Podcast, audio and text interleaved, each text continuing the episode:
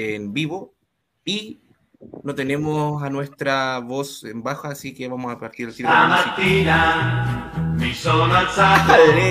Oh bella ciao, bella ciao, bella ciao, ciao, ciao. Stamattina mi sono alzato. Bueno, con ese bella ciao a, a pedido de, del compañero Alexis. Oh, espérate, disculpen, disculpen, yo lo escucho muy fuerte. Oh bella ciao, bella ciao, bella ciao. Partimos la guillotina de, guillotinería de hoy, perdón.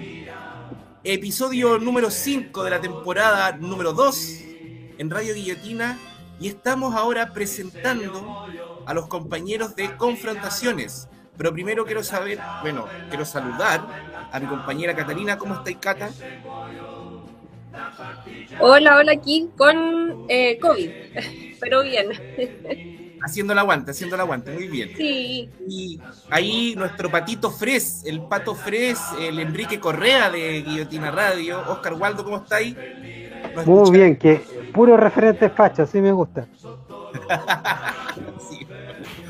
Y bueno, y a quienes ven en su pantalla, ahora nos vamos a poner así, chiquitito.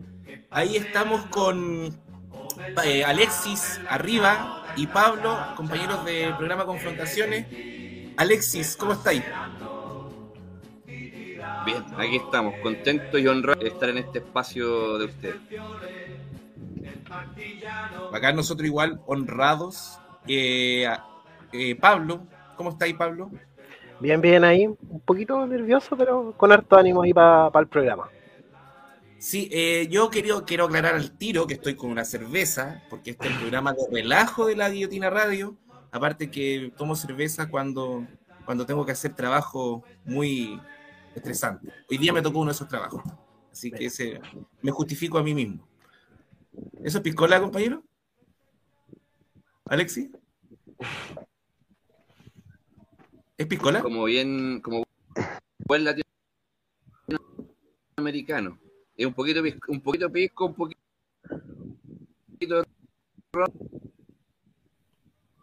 Chu, Chucha. un poquito de Coca-Cola. Entre tanta maravilla latinoamericana, de producción latinoamericana. Y el pisco peruano, obviamente, ¿no? Me parece que le llega un poquito tarde al. ¿Ustedes no escuchan bien la cata? sí, escucho al compañero ahí con. Con un poco de retraso. delay. ¿Y tú, Pablo? Pero eh, se escucha como Diego Chalper, con un poco de retraso. No, lo escucho bien. Ah, ya. Al Wally sí lo escucho como desfasado. como Ah, sí, por eso te tarde. preguntaba. El, ah, Alexis te escucha un poquito. Parece que, claro, como decía, un poquito Diego Chalper. Con retraso. Voy a tratar de Eh, cambiar, me voy a cambiar de señal. Ya. Y bueno, eh, volvemos a, la- a las misiones prima- primera que tenía la guillotinería, que era presentar a los compañeros y compañeras que estaban sumándose a la radio. Eh, estamos muy contentos porque ya son, si no me equivoco, 15, 16 programas que, que este marzo se vienen con todo en Guillotina Radio. Así que bienvenidos los compañeros de confrontaciones. También eh, para adelantar de un poco de lo que se viene, lo van a hacer los mismos compañeros. Yo no quiero decir nada. Eh, ahí para empezar, Alexis, ¿de dónde viene Confrontaciones? Primero el programa, contar de dónde vienen y luego de qué va a tratar su programa. O Pablo, mejor Pablo. Sí, está ahí. em, Chuta, Sí. Alexis. Se nos perdió. Bueno, para empezar, eh, nosotros partimos como un medio digital el año 2020, que es Revista Confrontaciones, seguimos hasta el día de hoy.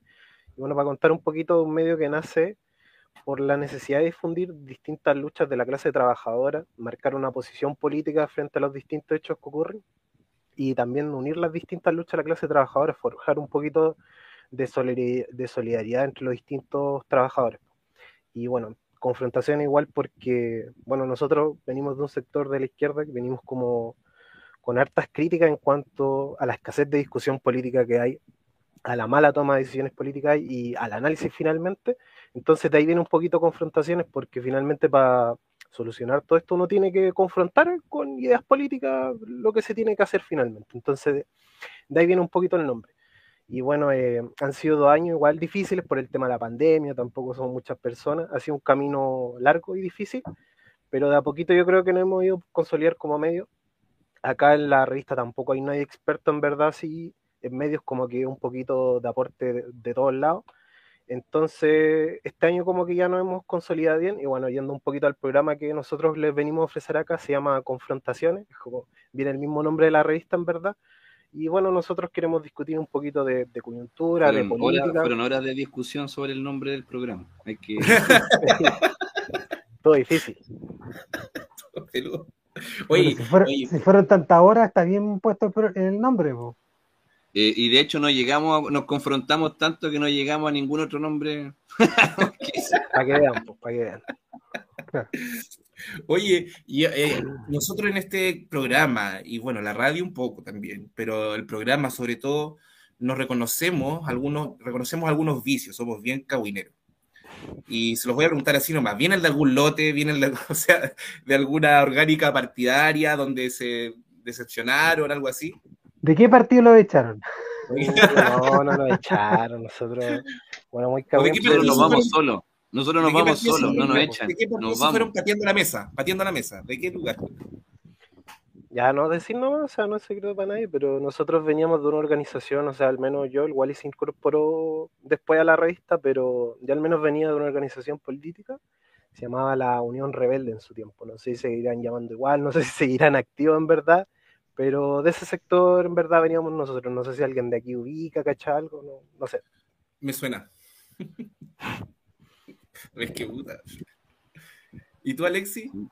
Mira, la verdad es que como yo soy harto más viejo que Pablo, eh, yo, yo me fui pateando la mesa hace rato, hace rato. Y, eh, y después, claro, he, he estado tratando de levantar organización popular. Eh, la verdad es que siempre estuve en el, en el mundo más bien de la construcción de partidos, en la época de los colectivos, en la universidad, en el colegio, en el liceo, siempre colectivos. Eh, y hace un rato, hace un rato de que, bueno, yo, yo me fui a vivir a Argentina y allá conocí harto la experiencia del- de la organización popular en el Frente Darío Santillán, la Juventud de Guevarista. Eh, y cuando llegué acá de vuelta, traté más o menos de hacer lectura de la realidad nacional. Yo soy del barrio norte, en la comuna de Independencia, un barrio donde hoy día el 30% de la población y más es migrante y hay un montón de conflictos que tensionan mucho, montones de conceptos que son de repente muy clásicos eh, para la izquierda, que de repente se dan medio, medio por entendido, pero que a la hora los que hubo un buen chileno y en la práctica eh, no son abordados. Entonces de ahí que he estado tratando de levantar organizaciones. Fui candidato a concejal por esta, por esta comuna. Llegué, llegué Barça, porque llegué y me tiré al tiro. Pero eh, aprovechando, pero aprovechando la coyuntura, de hecho nunca voté, ni siquiera votaba. Aproveché la coyuntura, creo que se había abierto un espacio para que nos metiéramos por la ventana. Eh, esa es la opción. Pero mi, mi propuesta popular es la construcción del auto- de, de los gobiernos locales populares. Oye, y disculpa, no sé, o sea, igual tiene que ver un poco, pero ¿en qué sector de Argentina estuviste? Capital Federal vivía yo. Ah, ya. Sí, Capital Federal vivía. Y bueno, obviamente, como estudié en la UBA, ahí me relacionaba con harta gente de, de- del Gran Buenos Aires. Eh, y, y particularmente con eh, La Plata, Verazategui, Temperley. Qué lindo por allá, me encanta. Sí. Sí, ahí eh, es bien interesante. Ustedes, bueno, ¿de qué van a hablar? Yo creo que con la presentación más o menos quedó claro, ¿no? O no, se los digo. ¿De qué van a hablar en el programa? Al tiro, mejor, se los pregunto. De todo lo que sea polémico. No, o sea, y a nosotros el programa igual lo esperamos hablar un poquito de coyuntura, de, de lo que está sucediendo políticamente, conversarlo entre los compañeros, ver las distintas ideas que hay, y también queremos, o sea, sobre todo desde una mirada finalmente desde los trabajadores como cosas que, que acontecen finalmente a los trabajadores, y también queremos, planeamos, ¿verdad?, tener distintos invitados, ojalá que sean también del mundo de los trabajadores, para preguntarle también de los distintos temas y no sea solo una conversación entre las personas de la revista, pues eso es como lo que estamos buscando en el programa. Entonces, tú, de hecho, uno de los programas pilotos que grabamos, conversamos eh, más que nada desde la convención, de, de, cómo está yendo el proceso y cómo afecta finalmente a los trabajadores, y también de distintas eh, propuestas que salieron de eso. Como que, por ahí. No sé si ahí el compañero me quiere complementar algo. No, no, eh, yo creo que lo dijiste tal cual, tal cual es, digamos, o sea, nuestro, lo que nosotros quisiéramos aportar eh, es todo lo que regularmente se conversa, pero poniendo a los trabajadores al centro, como protagonistas del análisis y, y, desde los propios análisis de los trabajadores. Por eso, bueno, el propósito de la revista, como también la de este programa que nos dan oportunidad de, sacar, eh, tiene que ver con, con, poner la visión de los trabajadores organizados eh, en, el, análisis de la coyuntura, en las proyecciones eh, políticas, en la construcción de, una izquierda más sólida y, y por cierto, siempre con el, el, cariz de la clase, digamos, por sobre otras cosas. A pesar de que yo recién me presentaba como tratando de levantar organización popular, este espacio al menos es de los trabajadores Sí. Por eso yo, eh, al ver la revista, pensé al tiro, estos son sindicalistas. como, ustedes hablan harto de la historia también del sindicalismo mm. y se va a ir un poco por, eh, por, ahí su programa. Y quería preguntarte en ese sentido, Alexi, que por, por qué decía que es interesante Argentina, eh, si conoces o te empapaste de la de, del, del, fenómeno que se dio de las fábricas recuperadas en Argentina. Las FASIMPAT, las, la, la fábricas sin patrones. No sí, sé si conocías la, verdad, también la primera sea, Zenón, la Zenón que era de Neuquén. Ahí en Neuquén. También, mm. eh, se sí. formó como una escuela casi ahí, formaron cooperativas sí. entre fábricas. ¿Qué nos podías decir de lo que viste tú allá de la Facilpat? Mira, la verdad es que eh, como mi realidad fue más bien en capital, eh, se sigue siendo un, un, objeto de estudio la realidad de los Facilpat. Pero una vez superada, o sea, una vez reconvertido el modelo capitalista tras la crisis del 2001, eh, la verdad es que mi mirada, tampoco experta, pero mi mirada como ciudadano en esa época es que, es que no prosperó ese, ese modelo de recuperación de fábrica o de espacio. La verdad, las razones son súper variadas. Eh, yo creo que por, mucha historia de organización y sobre todo de organización sindical que tiene Argentina, eh, hay cuestiones que me parece no, no, hemos podido superar como izquierda latinoamericana y que son todas estas todos los apellidos de cada piño y, y, este, y estas ganas de ser protagonista a veces de los espacios. Siguen existiendo, eso sí, eh, y, es, y eso son, son las luces que hay que estar mirando. Eh, fábricas y espacios que son administrados por los trabajadores. Eh, hoy, hoy muchos menos, pero los que hay son eficientes y eso, eso es lo que hay que estudiar. Hay, varios estudios desde, la, desde la, las relaciones que se gestionan las fábricas tomadas. Pero es lo que les puedo comentar, es una visión, primero, con el sesgo de la capital en Buenos Aires, segundo, entender el peronismo y los que hay dentro, y tercero, eh, no siendo un tema, un tema de mi, de mi expertise, porque efectivamente me, me dediqué a otras cuestiones más que a, a ese flanco de, de, la izquierda o de los trabajadores. Mm, bueno, pero, pero hay experiencias en el mundo, eh, sobre todo eh, más unido a las cooperativas, a las, a las que llaman worker cops, que son bastante interesantes, algunas muy longevas en Italia, en España, y, y, ahora Estados Unidos ha tomado el tema eh, de una forma bastante potente en estos últimos años porque ellos están viviendo una cosa que nos va a tocar a nosotros un poquito después, porque mucho autoempleo, mucha precarización laboral, ellos no tienen ni siquiera, no, eh, ellos básicamente hacen un contrato, entonces no tienen, no tienen ningún tipo de seguridad, entonces han buscado formas de organizarse colaborativas de, producción y no sé, pues la, la, en la industria del hay un gran productor que es una cooperativa y que son todos al final accionistas de, de esta empresa. Entonces yo creo que, bueno, faltan muchos pasos porque acá no tenemos como el poder adquisitivo, la capacidad de ahorro, ni la cultura de que podemos hacer cosas juntos, ¿cachai? Pero a mí me parece valioso el, el que ese tipo de experiencias, por último, se puedan difundir, por último, la gente tenga la idea de, oye, tú, pues, eh, no es necesario que el esquema sea este, que uno gane todo y el resto no gane nada. Mm. ¿sabes? Como que, eh, y, y al final quitar la relación del, del, del, eh, explotador explotado al finalmente, porque, porque sacaste la figura. ¿sabes?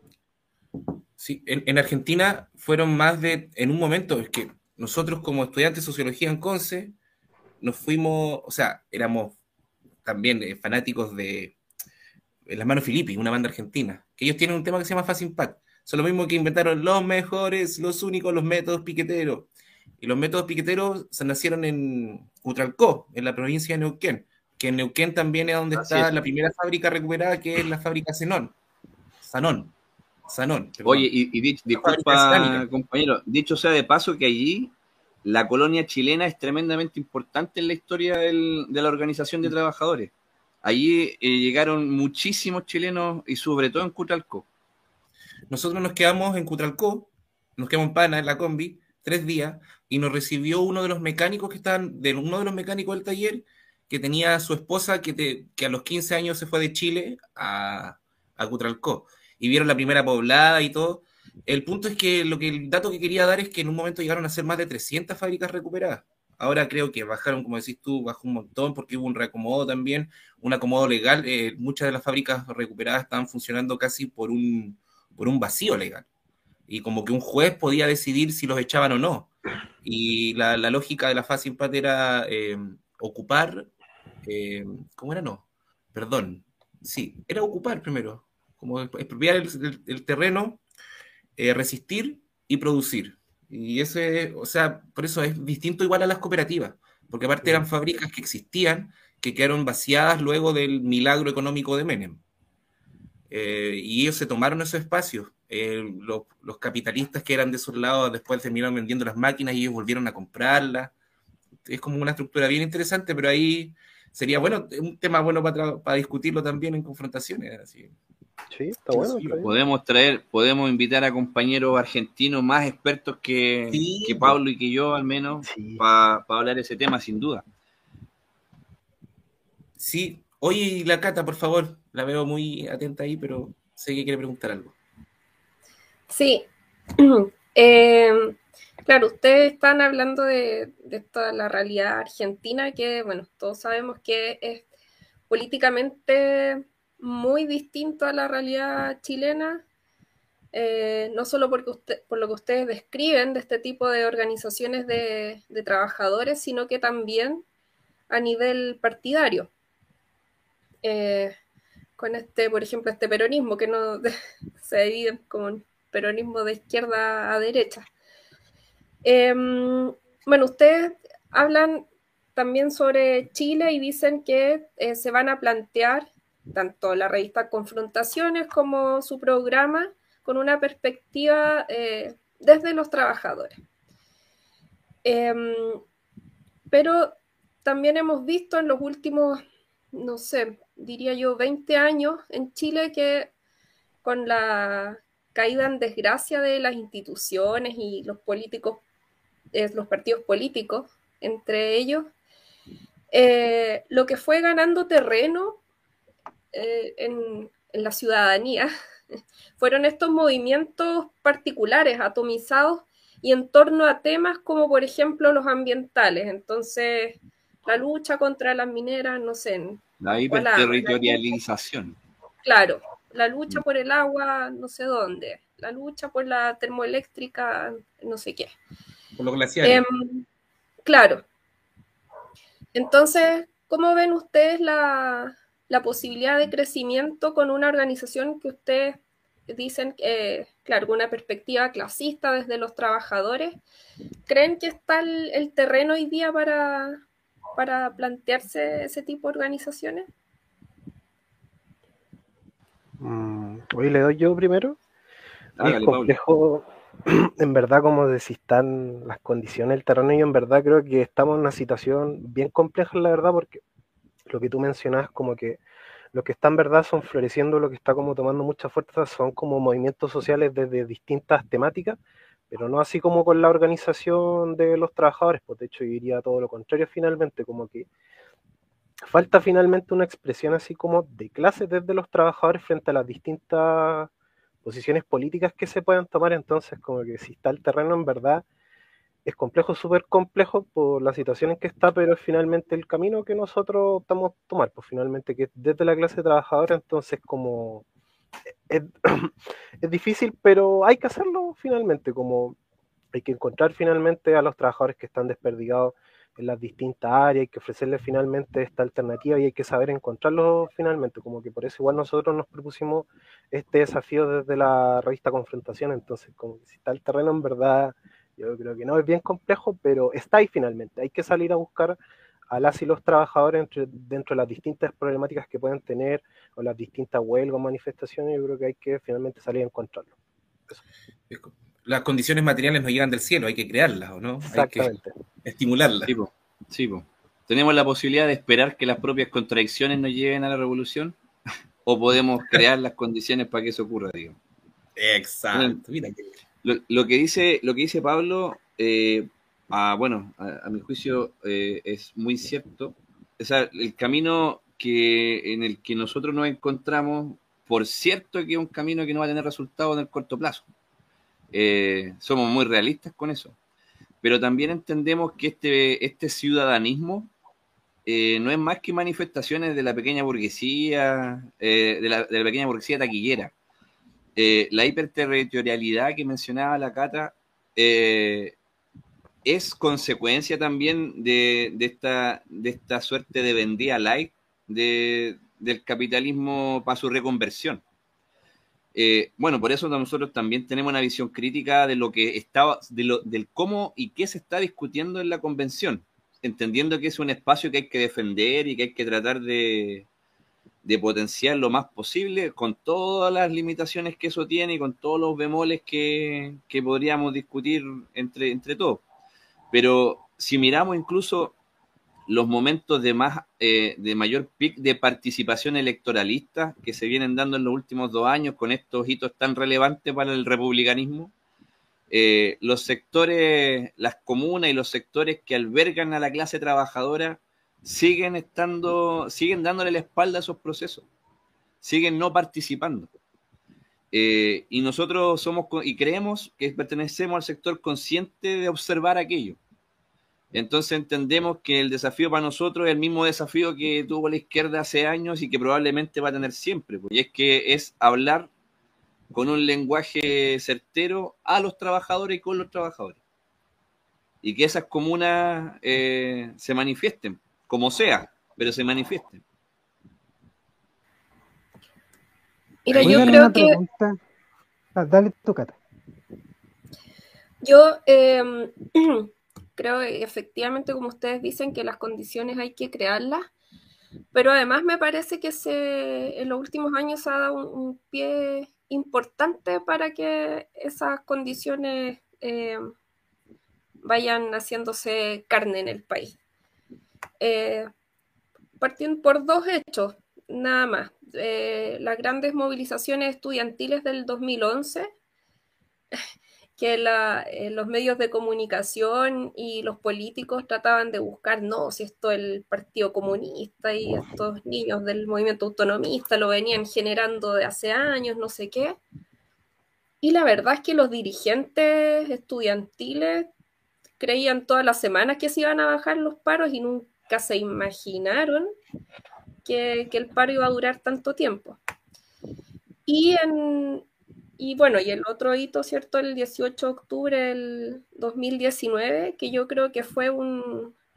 O sea, creo que para la gente que, que estaba eh, trabajando en, en, ciertos territorios, creando organización popular, quizás no sé si fue tanta novedad, pero la masividad de las protestas que hubo ese 18 de octubre eh, y viendo a los trabajadores defendiendo a los estudiantes o los estudiantes cuando les decían pase, eh, como pase y sin, y sin pagar el pasaje del metro, yo creo que ahí sí se vio una, una unidad y, creo que ahí cambió, uno pudo ver que efectivamente cambió el escenario.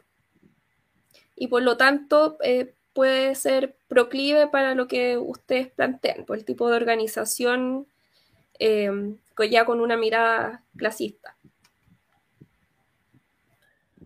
Aparte de esto, van a ser una herramienta para esa organización. Ustedes no van a ser la organización. Claro. Este programa va... Claro. Eso, eso es súper importante, compañero. Sobre igual que la revista. O sea, bueno, y invitamos también de repente a que eche una mirada en, en revista Confrontaciones. Eh, y tenemos como un espacio que todavía sigue siendo modesto, pero que se llama el Diario Mural de la, de la clase trabajadora. Eh, y esperamos y ahí recibimos también pues, a los compañeros que están en huelga, en paro, en negociación, que están en discusiones, eh, prestar la vitrina. Entonces, finalmente lo que esperamos nosotros es eso, como trabajadores, sumergirnos también en la realidad de los trabajadores de manera transversal. Y ya que tenemos estos pequeños espacios, disponibilizárselos a, a- a ellos. Mm. Sí, pues va a estar bueno. Y ya tienen... Ah, dale. Ahora, Oscar comentario. Una consulta, ahora también hay una cuestión que el término trabajador eh, se ha diluido un poco porque hay mucha gente que ni siquiera se siente como trabajador propiamente tal, po, porque no hay una empresa, eres el que está haciendo el servicio de la empresa que hace servicio, de la empresa que hace servicio a la empresa original, que solamente eh, hace el intermediario. Entonces es como eh, así como el poder se ha atomizado de forma política con estas demandas, como lo que decía la Catalina, también uno como trabajador es muy raro que uno esté, esté en una empresa que tenga sindicato y contratado. Y aparte, la precarización laboral ha llevado a tal punto que estamos viendo fenómenos eh, muy, muy tempranos de, de gente que eh, utiliza el autoempleo o, empleo mm, eh, irregular, digamos, venta por Facebook y todo eso, y que dado la, pega- la paga es tan mala que, que- es preferible estar, estar en otras cosas, entonces también la configuración del trabajo se ha ido, se, ha ido transformando en otra cosa y, y no sé, pues, qué, qué nos depara el futuro y qué vamos a hacer nosotros como los que somos trabajadores para que nos sentamos todos, todos parte de lo mismo, incluso los aquellos que no trabajan así de esa forma, todos parte de esta misma, de esta misma sociedad, de que vivimos de cierto trabajo y, buscamos ciertas garantías. Por último, el, el, el, el loco que es liberal, ya quiero que, quiero que mis impuestos se utilicen de forma eficiente y se utilicen en mí, ¿cachai? Por último, Por último, existe un hilo donde agarrarse con otra gente. Pero parece que no nos sentimos muy, muy juntos en eso. Que, ¿qué, qué me- qué piensan de eso? Eh, oye, Oscar, sí, muy buen tema te sacaste eso que tú mencionas, al menos yo lo identifico algo que se llama como la fragmentación de los trabajadores, que cada vez se empieza a separar más los trabajadores, más que por área de trabajo, casi que por root, eh, por decirlo de una forma. Mira, por darte un ejemplo, hace un año más o menos entrevisté a un trabajador de SIC, que es una empresa que hace colchones, mueblería, y tienen una sede tanto en Santiago como en Talca. Y la de Talca, si no me equivoco, está separada por distintos RUT. Entonces había un sindicato para este RUT, un sindicato para este otro RUT. Entonces le conviene finalmente tanto a la empleadora y la empresa porque se terminan fragmentando los trabajadores, pues se terminan dividiendo. y finalmente se termina mermando las fuerzas organizativas que tienen los trabajadores. Entonces, claro, es bien complejo eh, buscar como nuevos mecanismos, creo yo, de organización de trabajadores que vayan un poco más allá de los sindicatos, obviamente sin desestimar a los sindicatos. ¿Por qué lo digo? Porque igual el sindicato, si bien puede plantearse como una herramienta para los trabajadores, también está lleno detrás de todo un entramado legal que los puede terminar limitando. Por darte un ejemplo, eh, todo lo que es trabajadores de, de reparto de comidas, de repartidores, no pueden formar un sindicato por el simple hecho de que no son reconocidos como trabajadores, pues es uno de los grandes dramas que enfrentan a la hora de organizarse. Entonces, va por ahí dentro de los temas que, se, que tú ibas mencionando, Oscar, y yo creo que el desafío está finalmente ahí, en cómo buscamos nuevas formas para la organización de los trabajadores. Sí, porque aparte. Bueno, Sí, no, dale nomás, Alexis. No, no, era solamente complementar a lo que decía Pablo, eh, que, bueno, nuestra apuesta también en los análisis o en los artículos que se pudiesen llegar a publicar o las cosas que podríamos llegar a conversar en el espacio de confrontaciones aquí en, Radio Guillotina, eh, La Guillotina, eh, es hacer un análisis desde la, desde la materialidad. Eh, en este sentido, efectivamente, imagínate que no hablamos de obreros, ya, hablamos de trabajadores, ya, ya no ampliamos el paraguas, pero tratando de hacernos cargo de lo que dice Oscar Waldo, sin duda que hay una falta de reconocimiento de tu rol eh, y esta entrega de servicios de alguna manera te configura como una pequeña burguesía, precaria y frágil. E históricamente eh, el mundo de los trabajadores ha tenido que saber encantar en determinados momentos a esta pequeña burguesía, porque su fragilidad como tal, en tanto dueña o no de los medios de producción, es muy vulnerable. Entonces ellos saben o debiesen saber que es más fácil que caigan al mundo del, obrero y del trabajador que tiene que vender su mano de obra solamente y no tiene otra posibilidad más que el ir creciendo como el ir ascendiendo socialmente desde su eh, empoderamiento y apoderamiento de medios de producción determinados. Entonces, obviamente, hablarlo en estos términos es lo más fome que hay. pero, pero de alguna manera, los análisis y el desafío es que lo cumple con ejemplos muy cotidianos y para eso lo necesitamos a todos. Y por eso la idea es poder conversar y, confrontarnos eh, permanentemente para poder ir depurando este, la realidad surja desde, la, desde, el, desde el propio logos de los trabajadores y las trabajadoras. Sí, es como, es como decías tú, es, no reconocerse a veces como trabajadores, como todos estos los que juran que son su propio jefe. Y más brutal aún, pensando en los que se creen en, el sur, que tienen sus pequeños terrenos, que son terratenientes, y prácticamente plantan pinos o eucaliptus para que la forestal vaya a comprárselo al precio que la forestal pone. Y ellos también, o sea, se creen empresarios terratenientes, pero en el fondo igual es la fuerza de trabajo de ellos para y también el propio terreno de ellos que utilizan para los pinos, y al final ese precio lo termina poniendo la empresa. O sea, son terratenientes, eh, no sé, asalariados en parte igual por esa empresa, por esa gran empresa. Entonces, ese reconocimiento igual encuentro que, que es como súper fundamental.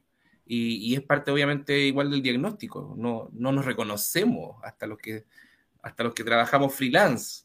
Hoy en día es tan brutal también de que hay un montón de gente que trabaja honorarios, como si estuviese prestando servicio honorario para municipalidades, donde a veces tienen hasta que hacer cosas para el partido del alcalde. O sea, eh, son dependientes de un horario, tienen, tienen una dependencia directa como un jefe, entonces como ni siquiera ahí se puede reconocer, ni siquiera en ese ámbito. Mm. Y quiero hacer, ¿algo pasó ahí, Alexis? ¿Estás sin cámara nomás? ¿Está ahí, Alexis? Sí, sí, estoy, estoy. Oh. Tengo un problema con la cámara. Espera, dame un segundo. No, no te preocupes. Voy, voy a aprovechar de, hacer la pregunta que hizo la Mary. Eh, sería interesante preguntarse por el sujeto histórico ha cambiado el obrero de la fábrica. Tenemos que pensar en qué trabajadores y trabajadoras estamos describiendo, en qué, en qué trabajadores y trabajadoras estamos describiendo. Y dice eh, también, en el fondo, la descripción mínima debería ser que quienes venden su fuerza de trabajo, independiente del salario, es un trabajador, trabajadora. Me parece interesante. Y claro, dice ahí, la, la clase trabajadora no se reconoce a sí misma. Eh, Hay un tema que también,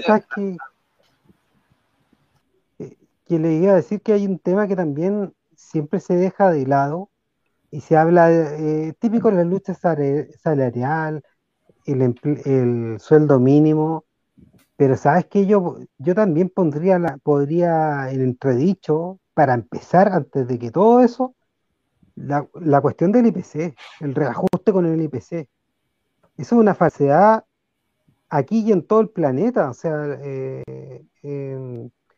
los sueldos no, se han estancado de 30 años porque eh, no se mide de acuerdo al poder adquisitivo. Entonces, ¿de qué sirve que nominalmente te suban 50 mil pesos si en solamente la cuenta de supermercado te, sube 100?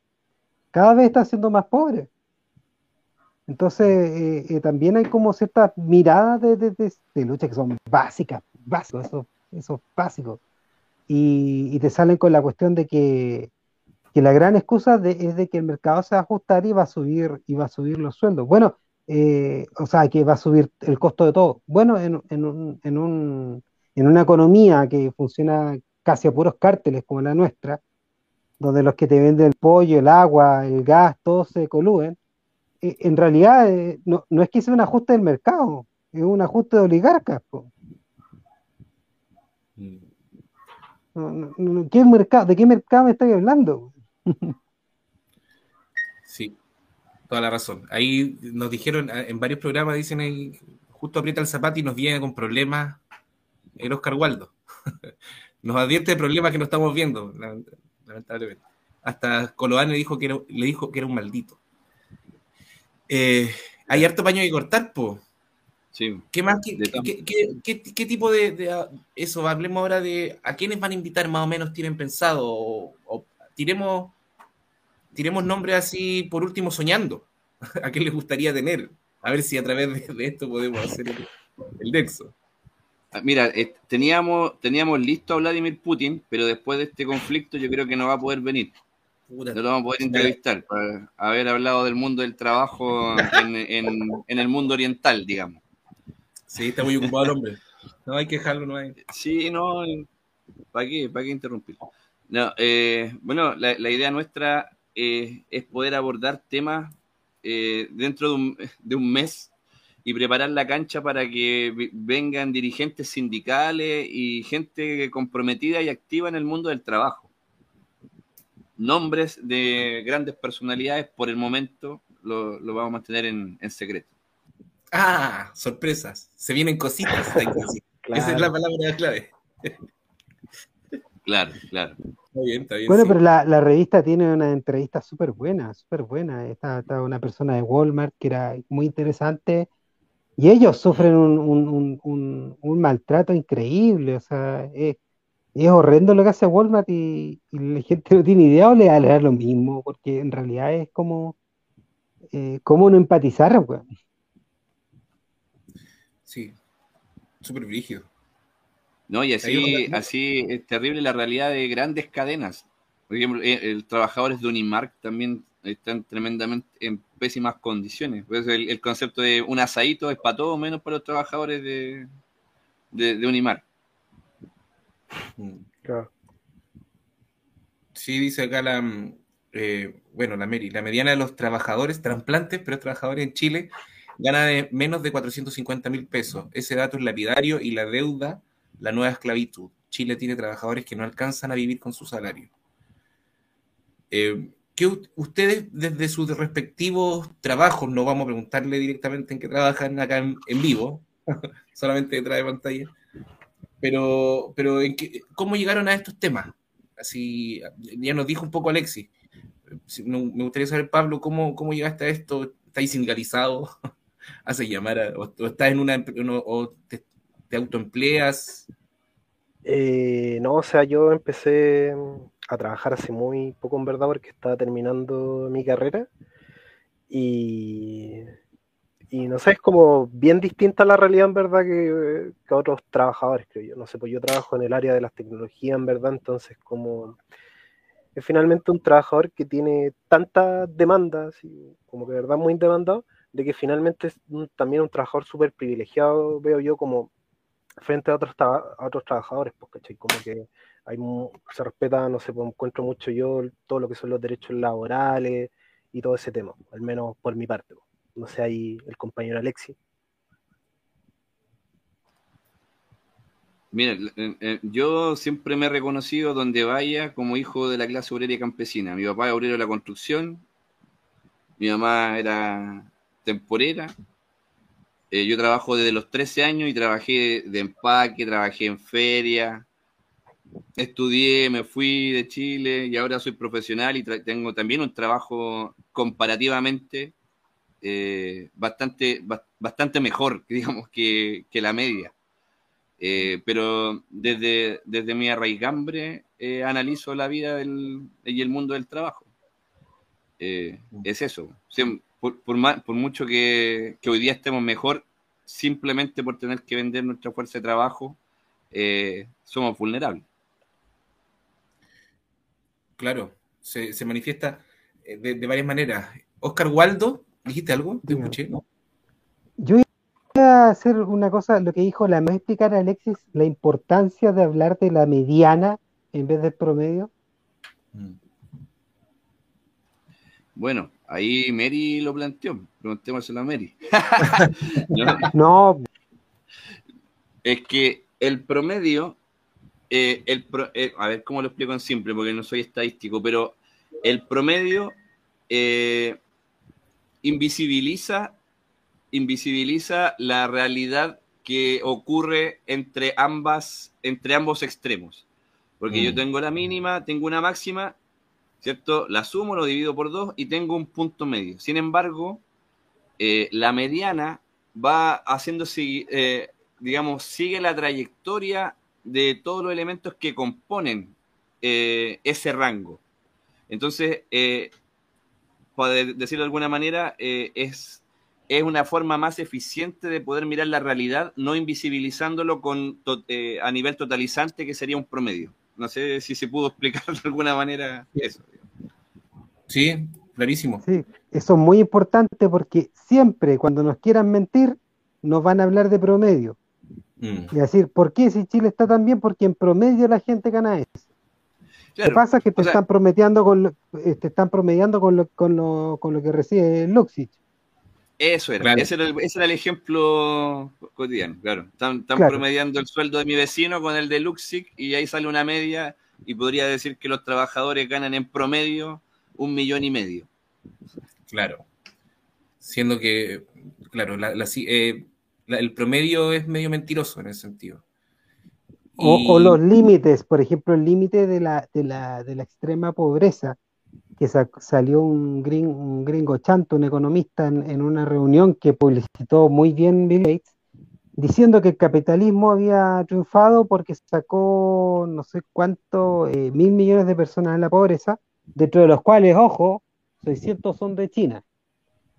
Eh, pero era como de, de, del límite de los 6 dólares al 6,06 o 6,1 dólares. Entonces, claro, es como... Se habla del peso estadístico, ahí el peso estadístico de China, por eso, eh, eh, lo que pasó hace unos años es de que en casi todo el mundo aumentó la pobreza y en China disminuyó de gran manera. Entonces el promedio del planeta era de que había disminuido la pobreza, pero es que disminuyó solo en China, solamente que su peso estadístico es tan grande, son el 20% del planeta, eh, que si a ellos les baja, si ellos disminuyen la pobreza, se va, ese, ese promedio va, va, se va a ver reflejado en todo el planeta. Y ahí la Meri también lo deja bien claro, es que la mediana acumula el 50% de la distribución, distribución de los casos. Eso. Y dice, obvio que promedio la gente gana 800 lucas porque el Luxi dispara el promedio. Sí, pues. Ahí una, bueno, una, una, una, muy buena pregunta, siempre apretando el zapato ahí Oscar Walto. el maldito, como le dijo Coloane. Y acá pregunta eh, la Alice, Lucifer, dice, ¿cómo se media la pobreza en la baja edad media? es un huevo más que nada. Y ahí le está tirando piropos a Catalina, pero lo vamos a, no lo vamos a poner ahí. Oigan, chiquillos, y qué día van a salir ustedes. Ahí porque también no, no está, eh, o sea, van a, va a haber un cambio de horario más adelante. Pero en principio van a salir. Marta a las seis y media, si no me equivoco. ¿O miércoles era? Miércoles, miércoles. Miércoles, miércoles, sí. que Pablo va a tener su programa, ah, su programa sí, solo. Po. Y después el miércoles va a estar con nosotros. Sí. Solo, solo aclarar que el piloto ya está grabado está listo, lo vamos a subir. Eh, queríamos esperar ahora este programa para anunciarlo, así que ya para este miércoles a las seis y media viene el piloto. Y de ahí vamos a ir viendo cómo los chiquillos lo enfrentan. Me gusta en está vivo. Excelente ¿no? el piloto, tremendo piloto, se las mandaron. Sí, está bueno. Sí, muy bueno. Sí. Así que. Me gusta eh, en vivo. En vivo, lo van a hacer en vivo entonces después del piloto. Me parece bien. Acá nosotros comprometemos a toda la gente en vivo. Nos aprovechamos que estamos en vivo y nos comprometemos. y las ponemos en. Es que, en, bueno, en vivo, en vivo está la riqueza de estas preguntas punzantes. Sí, no, y se me arman las medias mochas acá en Guillotina. Así que ahí, no sé si han visto ustedes los, los domingos Hablemos del Mundo, con Nicolás mm. Java también los martes. Ahí se arma harta mocha. Acá este programa llega a la buena onda nomás, pues llegan los que escuchan eh, Radio Guillotina. Pero hay otros que llegan, les van a llegar bots, a eso me refiero. Pero igual los auditores son agudos y tienen sus discusiones. Muy agudos, por eso. Son súper agudos y están siempre ahí como al borde de la cancha con los mansos datos. También a veces si uno se equivoca lo corrigen, eso es súper importante. Mm.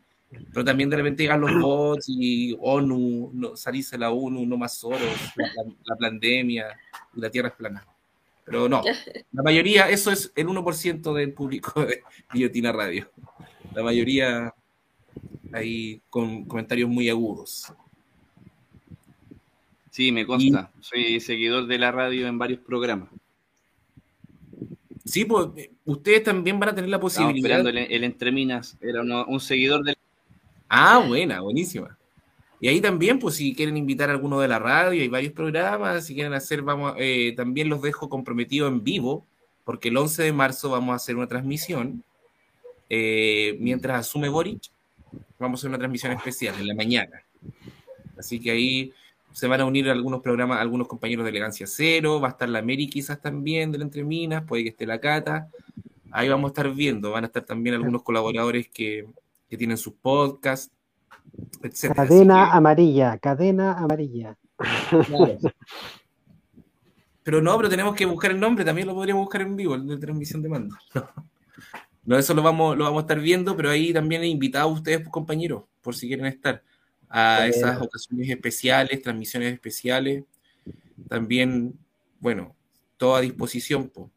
va, a ser la transmisión de mando, entra eh, Jack, ¿cómo era? Johnson Jackson y sale Jackson, Johnson.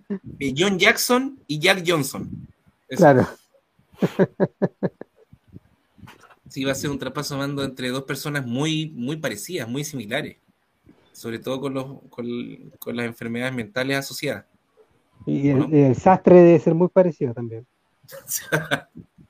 Hasta por acá la Catalina, ¿alguna cosa que preguntarle a los caballeros? Que no sé que no le gusta interrumpir a la cara. Sí, eh, no se han revisado más o menos eh, lo que se está discutiendo en, la convención. Eh, si les, que les parece a ustedes que va a haber alguna reforma interesante para los trabajadores. Eh, eso. Y, y cómo ven también eh, cómo se viene el nuevo gobierno, qué disposición, los, la gente que ya puso en los ministerios y subsecretarías, qué línea van a, van a seguir. Eh, bueno, y hablando un poquito, pasando el tema de la convención, está, y bueno, como desde la posición de los trabajadores está bien complejo, la verdad, como que a nosotros nos llamó bastante la atención cuando fue el tema de la iniciativa norma, esto de que uno podía como eh, mandar como su propia iniciativa, podía votar por otras siete. Finalmente, eh, la ausencia finalmente de, como de, no sé, pues no de cantidad, sino como de contenido de algunas normas como en cuanto de trabajadores, que directamente había, no sé, pues había algunas de la CUT, había unas del eje sindical que fueron organizaciones que finalmente mandaron sus iniciativas, de que finalmente decían como casi lo mismo, pero no se entendía muy bien por quién separaba, entonces igual el análisis que hacíamos un poquito nosotros es que, no sé, pues de esto de finalmente lo desarmar que está la clase trabajadora también se expresa finalmente en la convención y de que lo nosotros vemos es difícil finalmente eh, sacar como un buen provecho de la convención para los trabajadores como en esa situación. Pero finalmente nosotros igual seguíamos apostando a que, indiferente de, la situación que se esté, de que es al menos un espacio donde se podría sacar algo, por ejemplo. Por ejemplo, lo que nosotros vemos es de, que se quite finalmente esa normativa que priva a trabajadores extranjeros a, a trabajar finalmente en Chile, porque no se sabe que de que a la empresa se le restringe que tiene que haber un porcentaje, que si no me equivoco es como el 30% de la planilla total, que no puede superar finalmente. No mayor a 30%. Exactamente, no más del 30%. Y algo bien complejo en verdad para la clase trabajadora, ¿cachai? en este caso extranjera, de que se les prive finalmente el trabajo. Entonces nosotros al menos ahí vemos como una ganada, una posición importante que se tiene que disputar en la convención. Eso por mi parte al menos. No sé, ahí Alexis quiere comentar algo.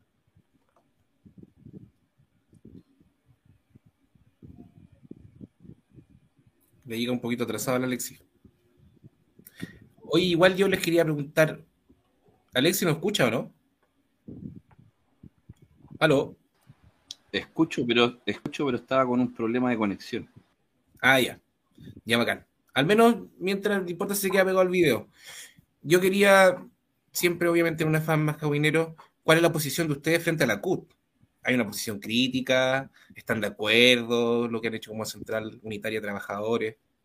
Esto es importante también para la gente que va después a querer escucharlos a ustedes. Bueno, yo, yo siempre, yo desde los 14 años que voy a la, a la marcha los primeros de mayo, siempre eh, iba al contrario de la CUT, digamos. Ah, ya, me digo claro. Está bien. Pero, ¿qué, qué, qué podemos decir de la CUT? Hoy en día, la deriva de la CUT. Mira, no, no están, igual no es, eh, para no, para no tirar toda la carne a la parrilla, digamos, pero, pero, en, pero grosso modo, eh, creo que la CUT, así como la NEF, ojo ahí, eh, son la mejor, la, la mejor representación de, de, la crisis o del vaciamiento político del mundo sindical. Eh, están súper cooptadas por, por, estructuras partidistas eh, que hace rato también se alejaron de la, del, trabajo, del trabajo de base. Entonces, eh, tiene una estructura popular eh, muy, muy de la dinámica de los, de los acuerdos entre cuatro paredes y que a mi juicio personal están alejadísimos del mundo del trabajo y la necesidad de los trabajadores. Mm. Sí, esa, o sea, no es la intención, es por eso. Sabemos que ahora ustedes van a andar mucho más, porque hay harto que cortar también, se sabe.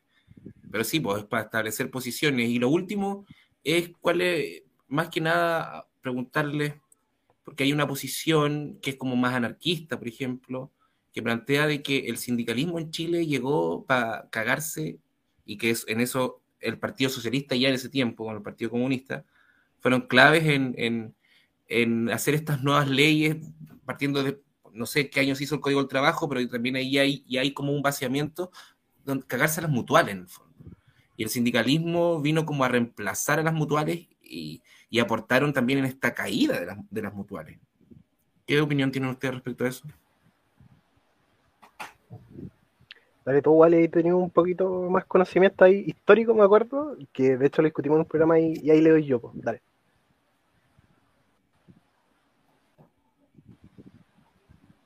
Pase en la señal, sí, pero claro, el, el, código, el, el, código del trabajo es de 1931 y es dictado por Carlos Ibáñez del Campo.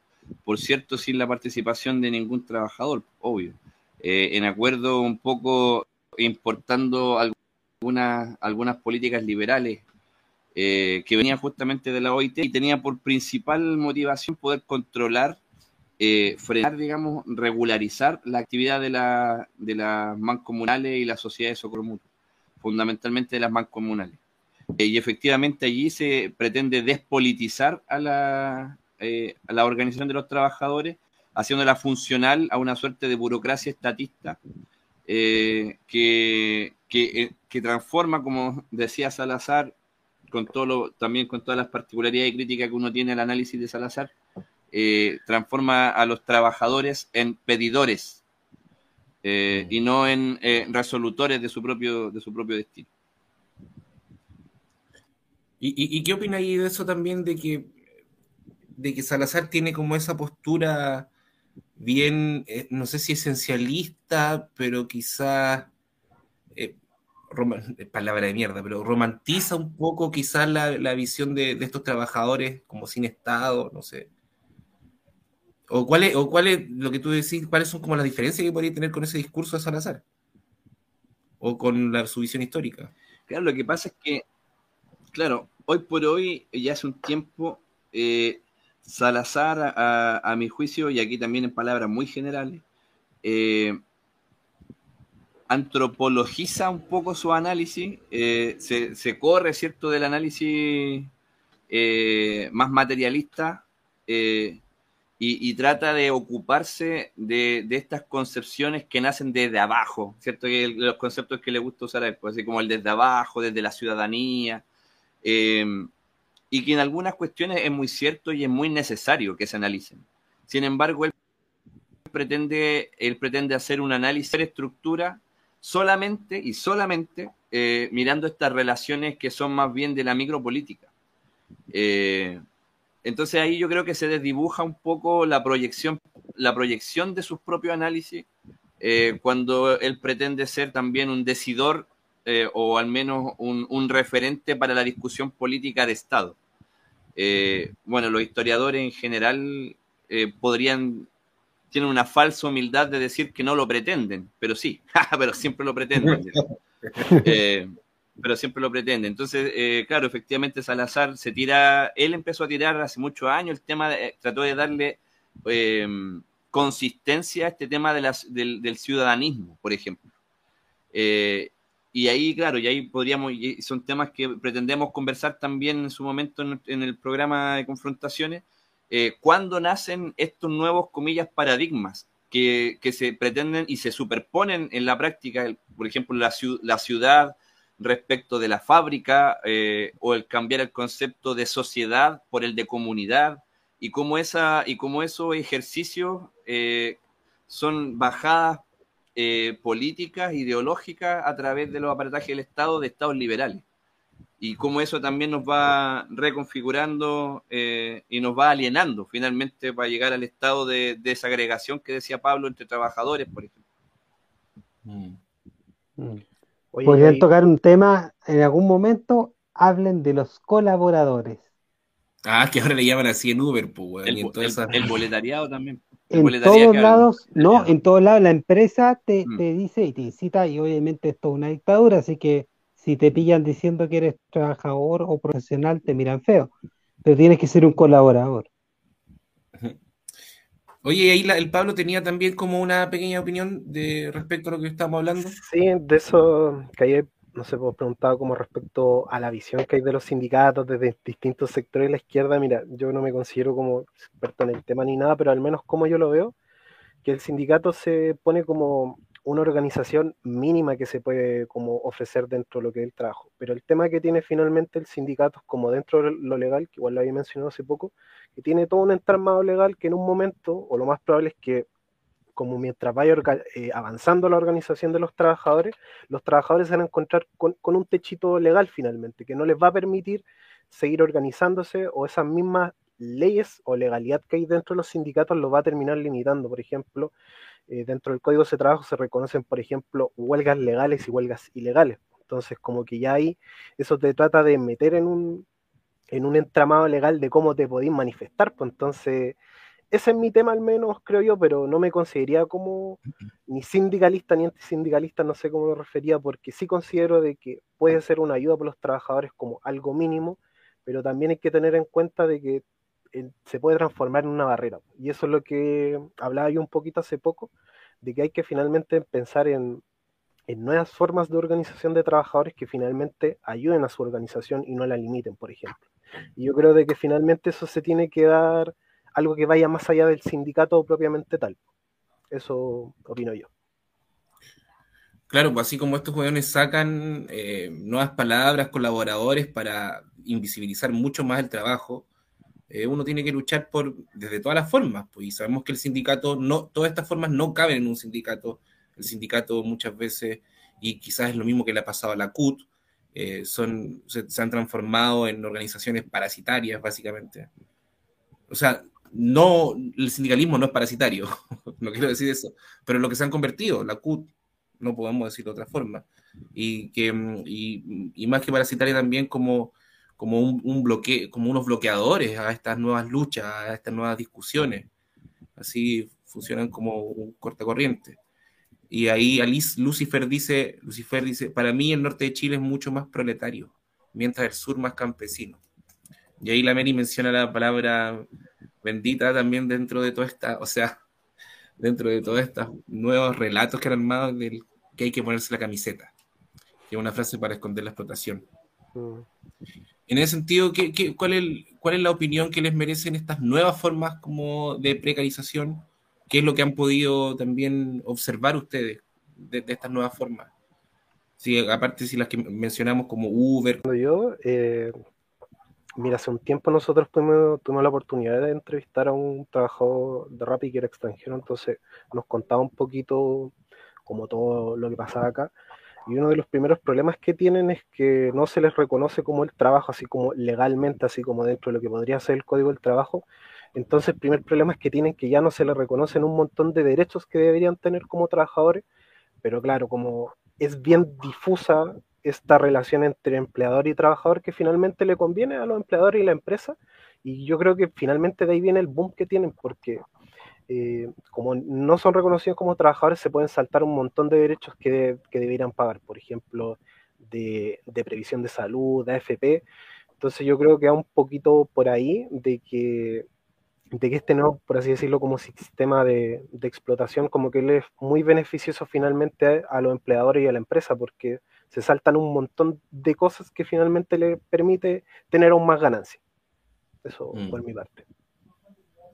Sí. Alexis, ¿está ahí? Está ahí con... Ah, sí, está. Sí, sí. Eh, sí, bueno, en realidad es lo que, lo que plantea Pablo y, y, de alguna manera también lo habíamos mencionado hace un rato que eh, el gran desafío es que eh, como sujetos, como personas y como nos pod podamos entender que vendemos nuestra fuerza de trabajo y que eso nos genera una condición. Eh, y que esa condición nos obliga, por una cuestión de relación de fuerzas, eh, a organizarnos. Eh, efectivamente, como lo decían en el chat, aparecen un millón de eufemismos liberales que, van tratando de enmascarar esta realidad. Las relaciones sociales son siempre muy complejas. Y, y, hay mucha, mucha, mucho entramado que podemos conversar y siempre es necesario conversarlo y discutirlo. Pero como, como decía Angel, en última instancia son siempre relaciones económicas y están determinadas por eso. Eh, entonces, efectivamente, hay matices. Nosotros nos, no, sería, sería ridículo el que tratáramos de reducir todo a soy o no soy dueño de los medios de producción y, y asumir que desde eso tengo conciencia y desde eso lucho y me organizo. Estaríamos en otra realidad. Pero, pero te debes, a que eso ocurra, a que, a que nos demos cuenta de la posición que ocupamos en la estructura del, capital y del trabajo. Eh, y esos son los desafíos y, yo, sin, sin, ser salamero, aplaudo permanentemente los esfuerzos que hacen ustedes y otros compañeros eh, de los medios contrahegemónicos, de, los medios de, de, de comunicación no oficiales porque se dan estos espacios para discusiones. Ahora, el desafío, insisto, para todos es que podamos hablarlo eh, de la manera más sencilla y pragmática posible para poder eh, que, que, esto llegue a oído receptivo.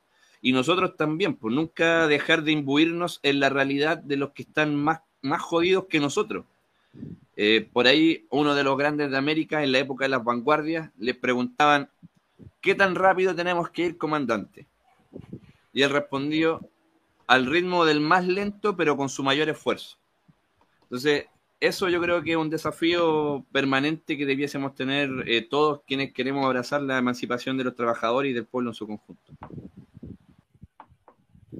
Me pareció muy buen final de relato. Oye, y por eso es mucho tema que, que, vamos a tener también, como decía Alexi, no queremos matarlos todos en este programa, pero sí más o menos tirar una pildorita de cómo va a ser la, cómo va a ser la cosa en confrontaciones también. Eh, tenemos la cualidad de nuestro público de que es muy participativo, a veces hasta entrevistados nos aparecen por, por público, por gente que nos recomiendan, por estos espacios también, ustedes como llegaron tienen que ver mucho con eso, con, con gente que está tratando de informarse por otros lados y también a veces sacar la voz otros que nunca lo han sacado, así que en ese sentido, muchos de acá eh, partimos novatos, así que ahí para que también, o sea, partir novato es ser nuevo simplemente. Hacerlo por primera vez. Así que ahí toda la energía y toda la confianza, compañeros, está súper bueno el programa. Ahí también vamos a tener, vamos a transmitir el piloto el, el miércoles que se viene, eh, a las seis y media de la tarde, después ya en horario de invierno, quizás más tardecito, ¿o no? Van a estar los chiquillos, los compañeros ahí. Eh, mucho tema, mucho paño que cortar y sabemos de que va a ser muy estimulante y que, que bueno, es algo que nos interesa a todos. Yo al menos me considero seguidor y, y, y, ¿cómo, se, ¿cómo se dice cuando uno escucha? Porque auditor. auditor, perdón. auditor de casi todos los programas, todos yo diría, de Guillotina Radio, son todos muy interesantes. Ahí los invitamos a ponerle, activar la campanita, cosa que le avisen en un programa, le avisan al tiro 10 5 minutos antes o cuando, cuando empieza el en vivo. Así que ahí todos a suscribirse. No se olviden, confrontaciones van a estar todos los miércoles a las seis y media. Y también para pues, participar nomás es el llamado a los compañeros, compañeras que nos están mirando.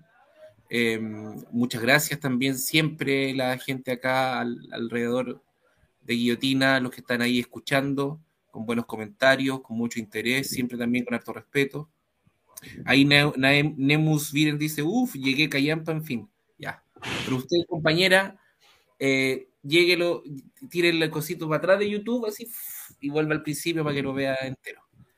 No cuesta nada, va a quedar también grabado, esa es una de, de, de las ventajas de, estos programas que han grabado y siempre van aumentando las visitas. Lo invitamos también a escuchar el Spotify, a estar atentos porque ya algunos canales le han bajado videos o han habido algunos problemas. No sabemos qué tanto vamos a durar en YouTube. Así que si ahí sí tenemos que bajar o hacer una cuenta en BK, que es la plataforma rusa, lo vamos a hacer para que siga, para que el metal tranquilo de nuestras voces siga llegando a ustedes. Así que, por mi parte, eso. Cata, Oscar Waldo, ¿quieren decir algo a los compañeros? Y también, no sé, para que ellos terminen. Bueno, a los compañeros desearles mucho éxito en, en su nuevo programa, eh, darles la bienvenida a la radio es un gusto tenerlos porque, bueno, nosotros ya escuchamos el piloto y es un programa como sólido. y eh, quisiera invitar también a los auditores de la guillotinería a revisar la página de estos muchachos, revista confrontaciones.cl. Tiene pero de todo. Tiene debates y perspectivas socialistas y ahí abordan feminismo, la amenaza fascista, em, política internacional de Chile, la Convención Constitucional, tienen el diario mural de la clase obrera, que son todas estas noticias que no, cubren los medios masivos sobre, bueno, la realidad de los distintos sindicatos en nuestro país. ¿Qué más? Y entrevistas y reportajes ahí también bien interesante a, dirigentes de distintos lugares del país. Eso. Así que esperamos con ansia su programa, muchachos. Muchas gracias, muchas gracias y está muy bueno el programa, así que toda la confianza de que van a ser escuchados. Sí, y compañeros, ustedes para despedirse, ¿qué quiere decir Alexis primero, después Pablo? No, bueno, ya se los decía antes. Eh, primero, súper agradecido de los esfuerzos que hacen ustedes y todos los que sacan adelante estos espacios. Agradecidísimos también de darnos esa ventanita que esperamos utilizar con, el máximo eh, cariño y eficiencia. Eh, bueno, y agradecer a todos los que apoyan este canal y que esperamos también apoyen eh, y participen activamente de los debates en confrontaciones los días miércoles seis y media y después eventualmente nueve y media o diez de la noche para los más buenos. muchas gracias Kiko, Cata, eh, Oscar Waldo, MJ también que participó y a todos los que conozco por ahí. Sí, ella nos dio el, contacto ahí. Sí, muy agradecido de eso. Bueno, oye, no, eh, pucha, agradecer en verdad a Caleta por el espacio, lo encontré bien interesante y bueno, una experiencia nueva para mí, imagino también para Alexi. Eh, así que nada, pues lo invito a seguir el programa. Eh, no somos expertos en nada, de verdad. Vamos a tratar de abordar lo mejor posible todo, así que lleguen con preguntas, comentarios. Y veo que el compañero Aguirre preguntó algo, pucha, se nos acaba el tiempo. Así que lleguen con preguntas para el próximo programa. Es algo, una experiencia de verdad nueva para nosotros, pero vamos a tratar de dar lo mejor que tenemos. Entonces, no sé, pues ahí ya también dijeron la página, así que todos los, los contactos, los canales están ahí, así que de verdad, muchas gracias por, por su tiempo. Sí. Ya, o sea, o sea se, se, van a poner la camiseta y son colaboradoras de Guillotina. ya nos pusimos la, ya nos pusimos la camiseta, claro. Sí. Ahora, ahora ya son oficialmente colaboradores. Claro. O sea, horas extra. Claro. Boleta. Ahí hablamos con el, decimos que el Oscar Waldo está en todo el organigrama, aparece arriba entre directores y después abajo el, último, el último en la cola de Oscar Waldo. Así que también agradecemos a Oscar Waldo por ahí, por, por tratar de, de, cubrir un poco el espacio. Nosotros tenemos acá con el compañero Macló, quizás lo han visto, que dibuja, pero hoy día no pudo, no pudo llegar. También recordarles que Guillotina va los jueves a las 8 de la tarde. Ahora tuvimos una excepción porque a las 8 tenían una entrevista a los compañeros de Elegancia Cero que los invitamos a revisar. Entrevistaron a Michael Stanton o Miguel Silva, también le dicen, ahí para que vayan a revisar la, entrevista en vivo que tuvieron los compañeros de Elegancia Cero. Eh, están volviendo todo, están siempre también pregrabados ahí los ideas de bolsillo. Se viene un nuevo capítulo de Aterra Podcast están los contrainteligentes, no sé si, no sabemos si va a volver el estallido, pero ahí también se viene otro programa desde el norte relacionado al agua, otro programa con, con relacionado a la, a la crisis climática y muchas otras cosas. Ah, y el, el lunes, el lunes, eh, como siempre, eh, a las 4, eh, clásicos que nunca verás, y a las 6, como es bisemanal, eh, Errar es humano, tenemos un gran invitado que es Andrés Garrido. Vamos a hablar de gordofobia. Le pusimos gordofobia para puro joder, porque no, estamos, no nos gusta mucho el concepto. Eh, por lo mismo, vamos a estar hablando del concepto y cosas más serias, que no es, no es el término gordofobia, así que va a estar muy bueno. Sí, va a estar bien bueno. Yo pensaba que era hoy día y estuve esperando a las 6 de la tarde el errar es humano, por eso no había acordado, no sabía. Ya, pero el lunes era Humano también un muy buen eh, programa. Se me había olvidado um, los chiquillos de Asociación Ilícita. Y clásicos que nunca verá. Eh, la Academia Precaria de Cine. Los tenía todos anotados. Disculpa. los que no nombré. Pero hay varios que grabados. También, que, que, también puede ser una vez al mes. Así que también vamos a tener este mes, en algún momento, otra, otra vamos a elegir eh, películas taquilleras que hacer completamente lo contrario a, a Clásicos No Quiero Cabrera. Ahí, ahí estamos siguiéndolo desde Telegram para poder ver esas películas. Sí, sí, oye, más repositorio, ahí seguir en Telegram porque es un repositorio, aparte de que hace los análisis y habla de las películas, las pone ahí a disposición para bajar libremente. Así que ahí también, a conectarse también al canal de Guillotina Radio en Telegram. Nos estamos todos mudando para esos canales. Como decía, si no echa YouTube, pronto nos vamos a VK y estamos listos. Eso ha sido todo por hoy. Muchas gracias. Gracias, chiquillos, los compañeros de confrontaciones, toda la suerte del mundo. Gracias a la gente que está ahí comentando, a los fieles guillotineros. Y nos estaremos viendo el otro jueves eh, a las 8 de la tarde en otra La Guillotinería. Muchas gracias y hasta luego. Chao, chao, chao, compañeros.